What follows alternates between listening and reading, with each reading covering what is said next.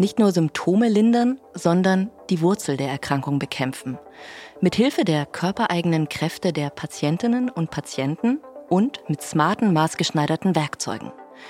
Das ist das Versprechen von Gen- und Zelltherapie. Was diese neuartigen Behandlungen schon können und wo die Potenziale für die Zukunft liegen, darum geht es heute ist das Ziel, dass man einige Zellen eines Patienten oder einer Patientin mit einem Gen so ergänzt, dass dieses Gen da möglichst lange bleibt und seine Arbeit tut. Das heißt eben, wo Patientinnen und Patienten selber einen Gendefekt haben, einige Körperzellen mit den nötigen Genen auszustatten, dass sie selbst diese Proteine herstellen können. Microscope Pharma Insights aus Forschung und Medizin. Ein Podcast des Verbands Forschender Pharmaunternehmen.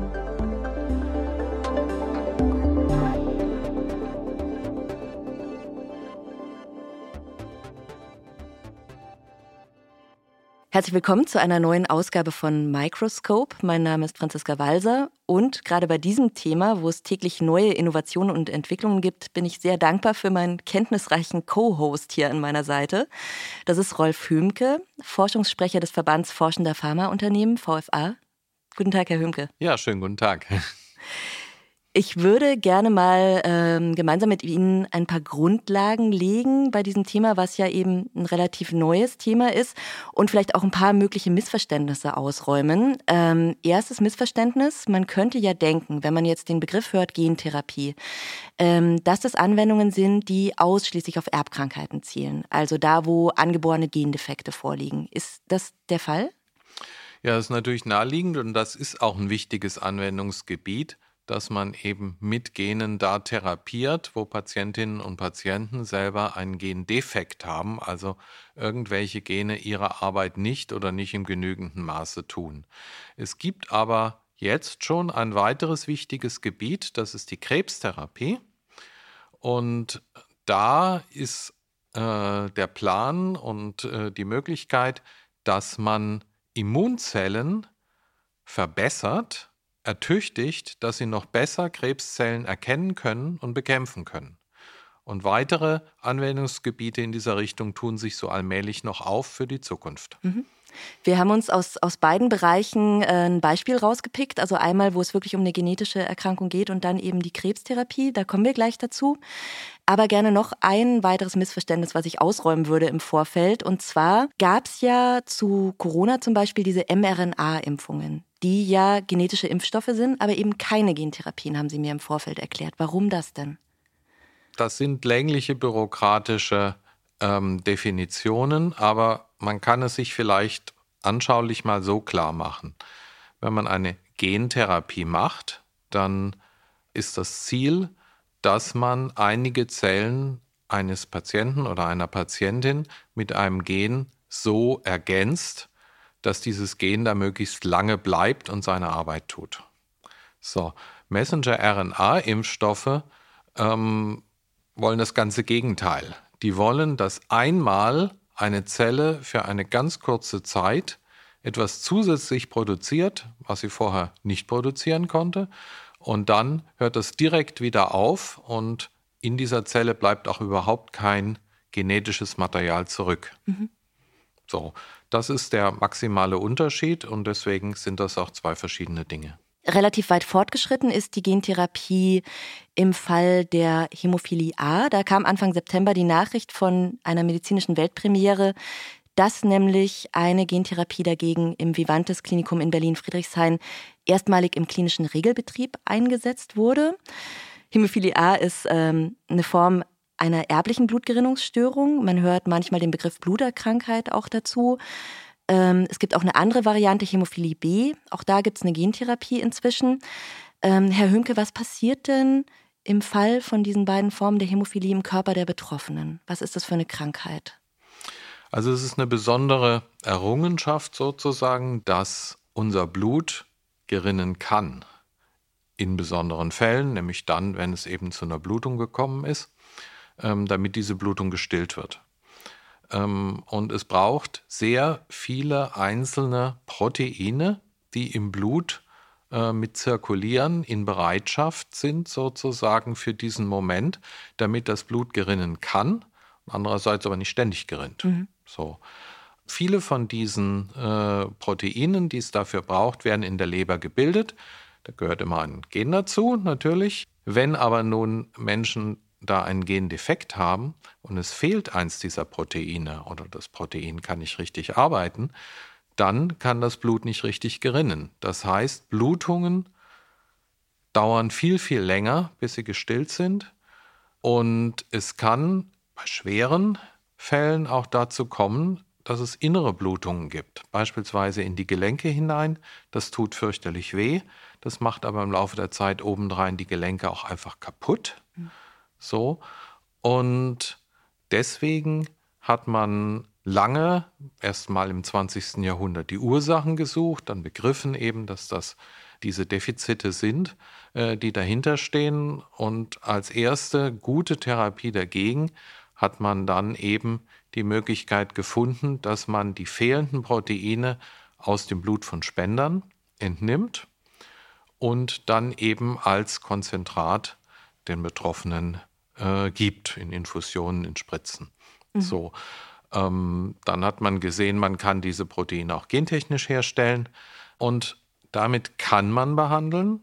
Allerdings, wenn man wirklich dafür sorgen will, dass die Menschen also durchgehend mit einer normalen Gerinnungsfähigkeit durchs Leben gehen, dann heißt das alle paar Tage eine Infusion oder eben eine intravenöse Spritze. So. Und das ist auf die Dauer natürlich sehr belastend. Mhm. Das ist klar. Aber auf diesem Wege kommt man halt nie dahin, dass die Menschen wirklich einmal gründlich behandelt werden und ab dann eigentlich die Situation normalisiert ist. Ja. Und diese Aussicht zeigte sich dann aber damit, dass man gelernt hat, Gentherapien zu machen. Das heißt eben, einige Körperzellen mit den nötigen Genen auszustatten, dass sie selbst diese Proteine herstellen können. Genau, und deswegen ist das ein gutes Beispiel, um einmal grundsätzlich zu erklären, wie so eine Gentherapie funktionieren kann. Also Sie haben gesagt, es geht um Leberzellen. Ne? Also es müsste sozusagen, die Leber müsste neue Informationen bekommen. Ähm, wie funktioniert das? Also ähm, grundsätzlich mit den Gentherapien, wie sie heute ähm, verfügbar sind, können Sie nicht einfach, ich sage jetzt mal, die, äh, die falsche Information in der DNA ähm, korrigieren. Aber mhm. Sie können ein Gen hinzufügen. So. Und nun gibt es in der Natur äh, schon äh, ein Vorbild dafür, wie man Gene in eine fremde Zelle hineinbekommt. Nämlich das ist genau das, was Viren machen. Viren befallen Zellen und ähm, bringen in diese Zellen ihre Gene hinein. So, nun ist man natürlich nicht daran interessiert, dass da äh, viele Virengene in die Zellen hineinkommen, aber man kann Viren benutzen, alle Gene, die man von diesen Viren gar nicht haben will, einfach rausschmeißen und stattdessen äh, das Gen hineinsetzen in das Virus, das man gerne in die Zelle hinein befördert haben möchte. So. Und es ist sehr, sehr viel Forschung reingegangen, welche Viren man dafür am besten nimmt. Denn es ist klar, es sollen ja keine Viren sein, die Menschen krank machen. Mhm. So. Und andererseits sollen sie aber natürlich ähm, effizient darin sein, wirklich äh, in menschliche Zellen reinzugehen. Es haben sich da vor allen Dingen jetzt äh, zwei Gruppen äh, von Viren bewährt, sage ich mal. Das eine sind Lentiviren. Äh, das andere sind AAV-Viren, wie sie heißen, adeno-assoziierte Viren. So, das sind einfach zwei verschiedene Gruppen von Viren, die es gibt, die man eben entsprechend umarbeiten kann. So ein umgearbeitetes Virus, das ein erwünschtes Gen transportiert, nennt man dann einen Vektor. Mhm. So, und dann gibt es grundsätzlich zwei Möglichkeiten, wie man arbeiten kann. Ähm, die eine Möglichkeit ist, man holt Zellen aus dem Körper des Patienten oder der Patientin raus ins Labor, ähm, gibt dann dort die Viren dazu, die bringen eben die zusätzlichen Gene da rein und diese Zellen guckt man eine Weile an, ob alles gut gegangen ist und wenn das alles gut aussieht, dann gibt man sie zurück in den Körper. Das geht besonders gut, wenn es um blutbildende Stammzellen geht zum Beispiel. Mhm. Aber in manchen Fällen kann man eben auch so arbeiten, dass man tatsächlich im Körper konkret diese Gentherapie vornimmt. Also Beispiel, es gibt auch ähm, Gentherapien fürs Auge. Mhm. Ähm, und dann kann man eben tatsächlich äh, das Material mit diesen Vektorviren äh, direkt äh, an die äh, Netzhaut spritzen, äh, wo sie dann eben äh, die Netzhautzellen ähm, gentechnisch verändern können. Und bei dieser Umarbeitung, also dabei diesen viralen Vektoren zu sagen, wo sie hin müssen sozusagen, da spielt dann die Genschere CRISPR-Cas eine Rolle, wenn ich es richtig verstanden habe. Ja, das ist sozusagen, das ist die nächste Stufe mhm, eigentlich. Mhm, das ist dann schon will. die Also diese, ne? genau, das ja. ist dann, äh, das ist sozusagen den Schritt weiter, der sich jetzt abzeichnet. Noch gibt es das bisher nicht bei keiner zugelassenen Gentherapie, aber ähm, man hat eben als diese Genschere ähm, erfunden wurde, äh, bald gesehen, das wäre eine Möglichkeit, dass man eben genau das tut, was mit dem bisherigen noch nicht geht. Bisher, wie gesagt, kann man nur Gene hinzufügen, aber mit dieser Genschere kann man natürlich grundsätzlich auch etwas aus dem Genmaterial, dem vorhandenen in einem Chromosom rausschneiden und dann es auch so öffnen, dass man genau an die Stelle wieder was anderes setzt. Mhm. So. Und ähm, daran arbeiten etliche Firmen in der Welt. Ähm, die meisten Projekte sind allerdings noch im Laborstadium, aber einige wenige Projekte sind schon in der Erprobung und ein Projekt ist so weit, dass es jetzt also auch im Zulassungsverfahren angekommen ist, ähm, sodass wir vielleicht nächstes Jahr eine erste Zulassung bekommen könnten für eine Gentherapie des neuen Typs, wo eben mit Hilfe dieser Genschere, wie man es so nennt, diesem CRISPR-Cas-System, tatsächlich ähm, eine Therapie hat, die tatsächlich im Chromosom eine Veränderung vornimmt, durch die eben eine Behandlung erfolgt. Jetzt mal zurück mhm. zu der mhm. Hämophilie A. Also man mhm. nutzt diese adeno-assoziierten viralen Vektoren in dem Fall. Ähm, und was passiert dann bei den Patientinnen und Patienten nach der Gabe? Die Patienten, und meistens sind es bei den Hämophilien Männer, es sind nur ganz wenige Frauen betroffen, die bilden dann die Komponente für das Gerinnungssystem erstmals, die sie bisher nicht bilden konnten. Und wenn es genügend ist, was da hergestellt wird, dann normalisiert sich ähm, die Gerinnungsfähigkeit. Mhm. Wenn es nicht ganz die, die nötige Menge ist, dann reduziert sich auf alle Fälle der Bedarf an zusätzlichen Injektionen mit ähm, extern gegebenen Gerinnungsfaktoren. So, und das heißt, dieses immer und immer wiederkehrende intravenöse Injizieren oder Infundieren, ähm, das äh, ist dann äh, überwunden. Und das ist natürlich eine ganz wesentliche Erleichterung für die Patientinnen und Patienten. Und äh, außerdem ist eben auch damit die Sorge, dass vielleicht man zwischendurch irgendwo mal eine, eine Lücke hat, sozusagen, äh, in, der, in, der, in der Absicherung der Gerinnungsfähigkeit. Das ist damit äh, natürlich auch überwunden. Mhm. So. Ähm, diese Therapien gibt es noch nicht lange genug, damit man jetzt äh, sagen könnte, jawohl, das hält zehn Jahre oder 20 Jahre mhm. oder sonst irgendwie.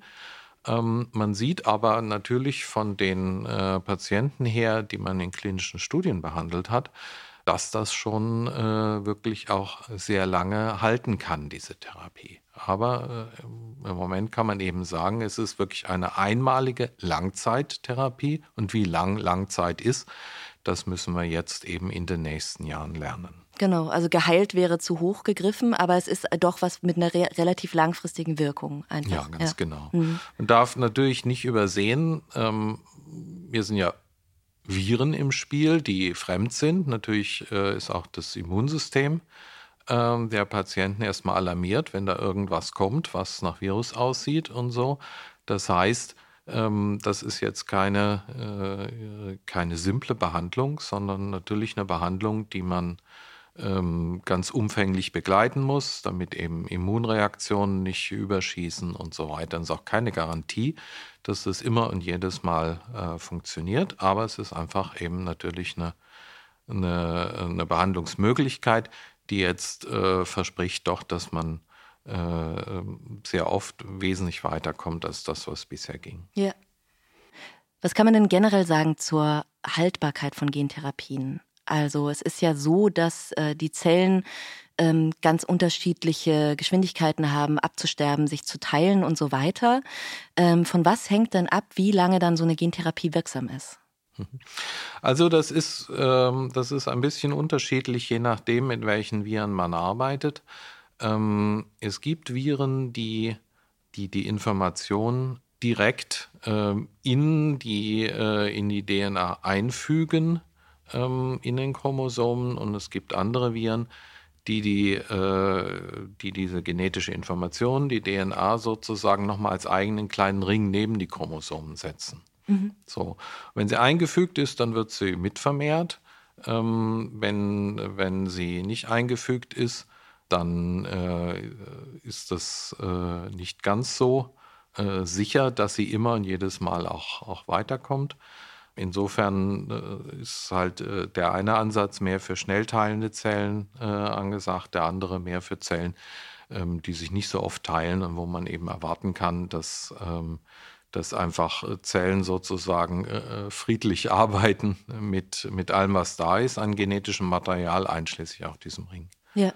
Was man jetzt nochmal klären muss, glaube ich, an der Stelle, also Gentherapien setzen beim Erbgut an, bei der DNA, aber nicht in der Keimbahn. Das ist ein Unterschied und das ist in der Tat auch verboten ne, in ja, also Deutschland. Also das ist etwas, was man, was man nicht macht. Keimbahn äh, nennt man einfach die Gesamtheit aller Zellen, äh, aus denen mal Keimzellen werden könnten, also Eizellen oder Spermien werden könnten. Ähm, das sind bei erwachsenen Menschen naturgemäß überhaupt nur Zellen eben in den Geschlechtsorganen, also in den Hoden oder äh, in den, äh, im Ovar, wobei da auch längst die Eier, äh, Eizellen längst angelegt sind. So, ähm, das heißt, wenn solche Zellen verändert wären, dann könnte das ja weiter vererbt hm. werden. Dann würden die Kinder das auch kriegen. So. Ähm, und das ist etwas, was man nicht macht. Ähm, das Ziel ist jetzt, Patientinnen und Patienten zu behandeln, so dass sie jetzt in ihren Krankheiten gelindert sind oder wirklich auf möglichst lange Zeit überhaupt keine Einbußen mehr haben, ähm, aber nichts zu tun, was auf einmal schon eine nächste ja, Generation. Genau, weil das natürlich immer Ängste auslöst ne, bei diesem Thema Gen. Also jetzt mal hypothetisch gesprochen, jemand, der diese Behandlung bekommen mhm. würde gegen Hämophilie ja. A, mhm. würde ein Kind bekommen, das wäre wieder auf Null und da wäre eben, würde nichts weitergegeben werden. Da würde nichts weitergegeben, genau. ganz genau. Ja, okay.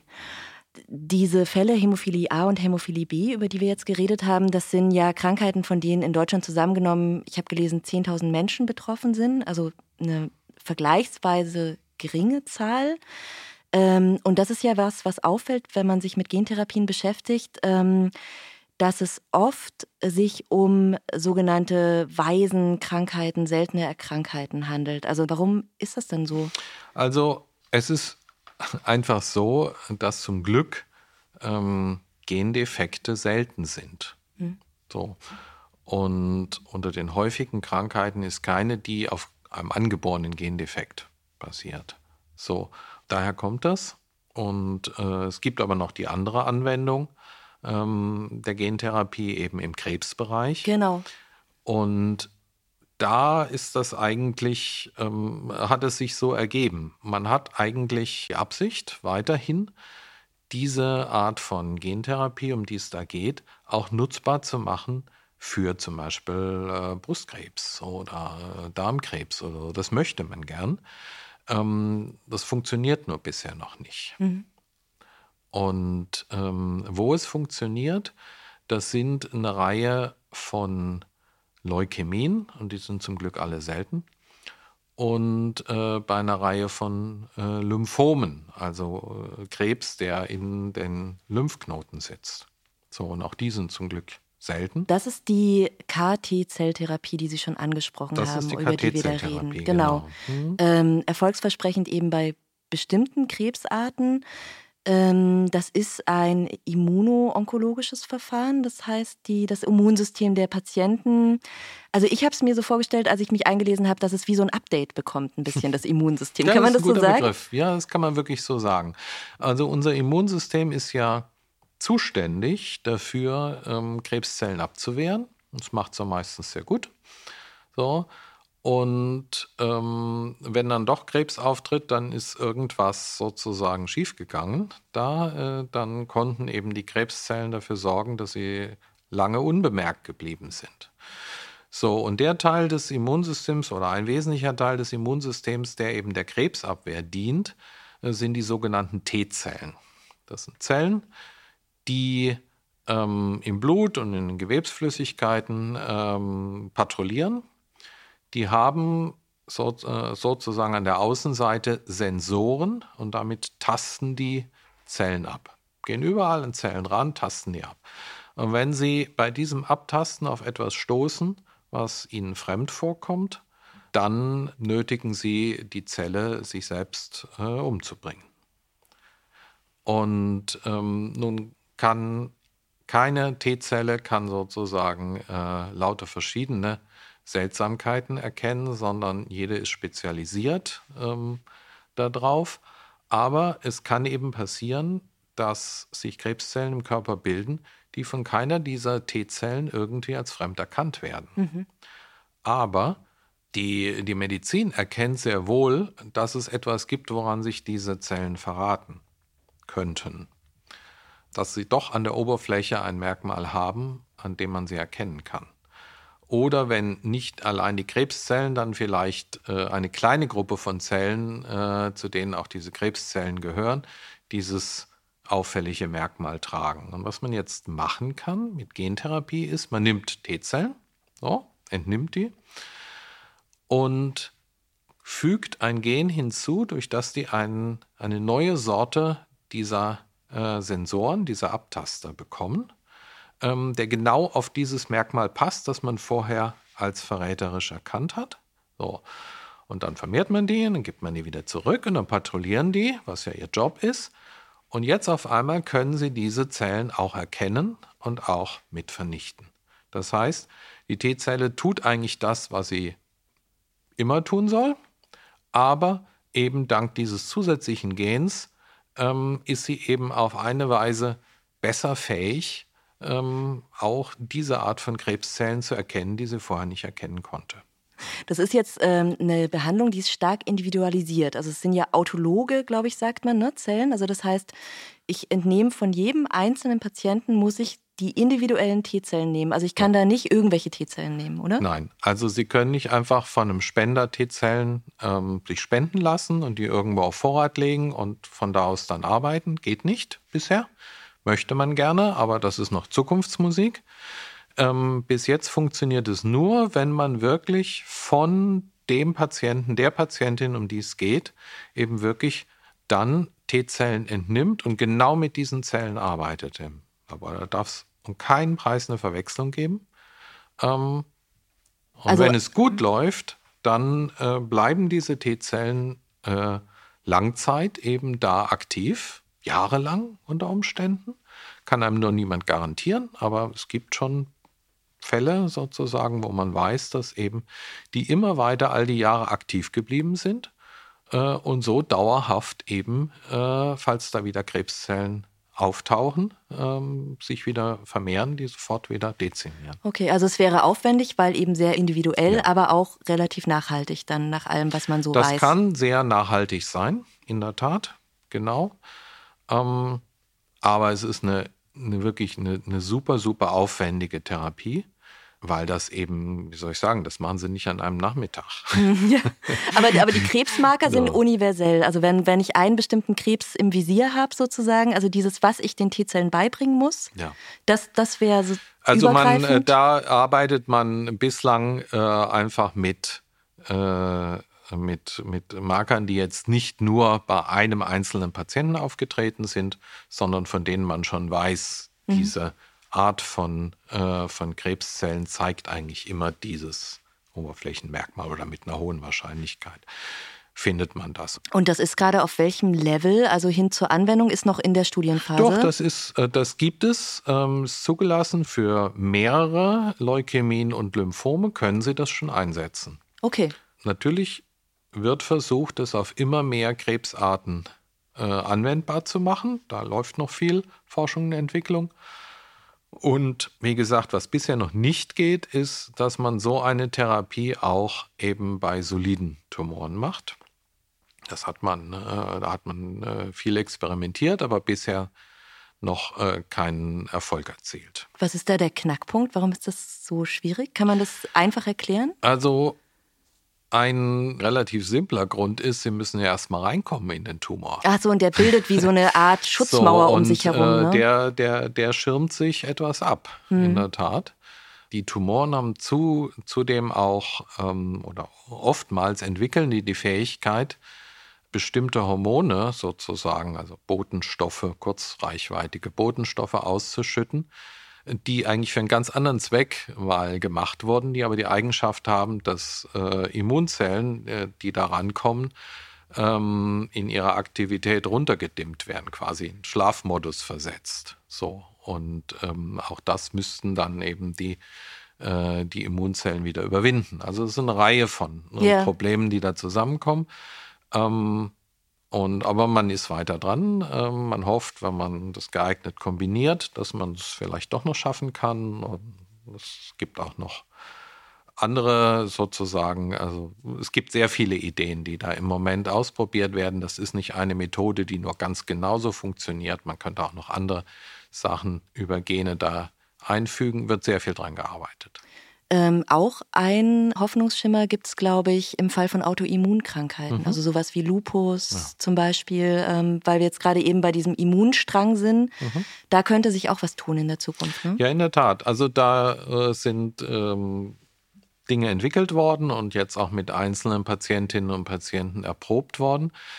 Ähm, Autoimmunkrankheiten sind ja solche Krankheiten, bei denen sich auch einige Zellen im Körper einfach sozusagen Fehlverhalten. So wie das eben bei, äh, bei Krebs, äh, unkontrollierte Vermehrung. In dem Fall ist es nicht eine unkontrollierte Vermehrung, sondern sie, ähm, das sind dann Immunzellen, die eben auf einmal gegen den eigenen Körper arbeiten. So. Und ähm, dann hat man äh, erkannt, das ist ja ein bisschen eine ähnliche Situation wie bei Krebs. Und wenn KT-Zelltherapie bei Krebs funktioniert, könnte man die adaptieren, dass sie hier eben auch eingesetzt wird, um diese, diese irregulär arbeitenden Immunzellen zu bekämpfen. Mhm. So, und da gibt es eben jetzt erste Positivbeispiele, es sind bisher noch wenige, die auf diese Weise behandelt wurden. Ähm, da aber gab es sehr gute Ergebnisse. Insofern wird das jetzt eben auch unbedingt weiterverfolgt und man hofft daraus eben eine für möglichst viele ähm, Patientinnen und Patienten anwendbare Therapie zu machen. Ähm, man muss natürlich immer auch alle Folgewirkungen mit äh, im Blick behalten und dann eben auch sorgfältig in der Erprobung abprüfen. Denn wenn man neue Dinge in einen Körper einführt oder einen Zellen ertüchtigt, etwas herzustellen, was in diesem Körper bisher so nicht bekannt war, äh, dann hat man natürlich immer auch Folgeeffekte. Mhm. So. Ja, und es sind einfach wirklich ja. sehr neue Anwendungen. Ne? Die Genschere ist noch nicht sehr lange verfügbar. Also man, das muss man, glaube ich, ist gut, dass Sie das nochmal sagen. Es ist einfach wichtig zu sagen, wir sind da einfach sehr ja. am Anfang noch. Ja. Ne? Also, also, man muss da eben, äh, ja, alles Schritt für Schritt, so würde ich mal sagen. Eine sehr spannende Anwendung, die vielleicht auch noch kommen kann, muss ich aber gleich dazu sagen, das ist noch in sehr frühem Erprobungsstadium, aber man hat überhaupt was, was man versuchen kann, ist eben diese Genschere dafür zu benutzen, in diesem Falle nicht um Gene hinzuzufügen, sondern Gene rauszunehmen, nämlich im Bereich HIV. Aha. HIV ist ja das große Problem, dass, dass die HIV-Viren ihr Genmaterial in menschliche Zellen integriert haben. Und das wird, das bleibt da drin so und kann jederzeit immer wieder aktiv werden. So. Und insofern gibt es schon seit langem äh, den Versuch, ob man eben Zellen nicht so ertüchtigen kann, dass sie mit Hilfe der Genschere dann dieses fremde genetische Material rausschneiden hm. können. So. Und damit hat man jetzt also immerhin erste Erprobungen mit einzelnen Menschen erreicht. Ob es gelingt, werden wir sehen. So, aber es ist auf alle Fälle mal ein neuer Weg, wie vielleicht äh, HIV irgendwann doch äh, nachhaltig behandelbar werden könnte. Ich habe so das Gefühl, dass wir da nicht das letzte Mal im Podcast drüber sprechen, über glaube, dieses da Thema. Noch, da wird es noch sehr viel drüber zu reden geben, ganz genau. Ja. Vielen Dank, Herr Hümke. Ich ja, habe es auf jeden Fall ein Stückchen besser verstanden. Na, prima. Das war der Microscope Podcast, diesmal mit einem Einblick in die aktuellen Entwicklungen im Bereich Gentherapie. Abonnieren Sie gerne auch das Format Macroscope, den Podcast zu wirtschaftspolitischen Einblicken aus der Pharmabranche. Ich bin Franziska Walser und danke fürs Zuhören. Bis zum nächsten Mal. Microscope, ein Podcast des Verbands Forschender Pharmaunternehmen.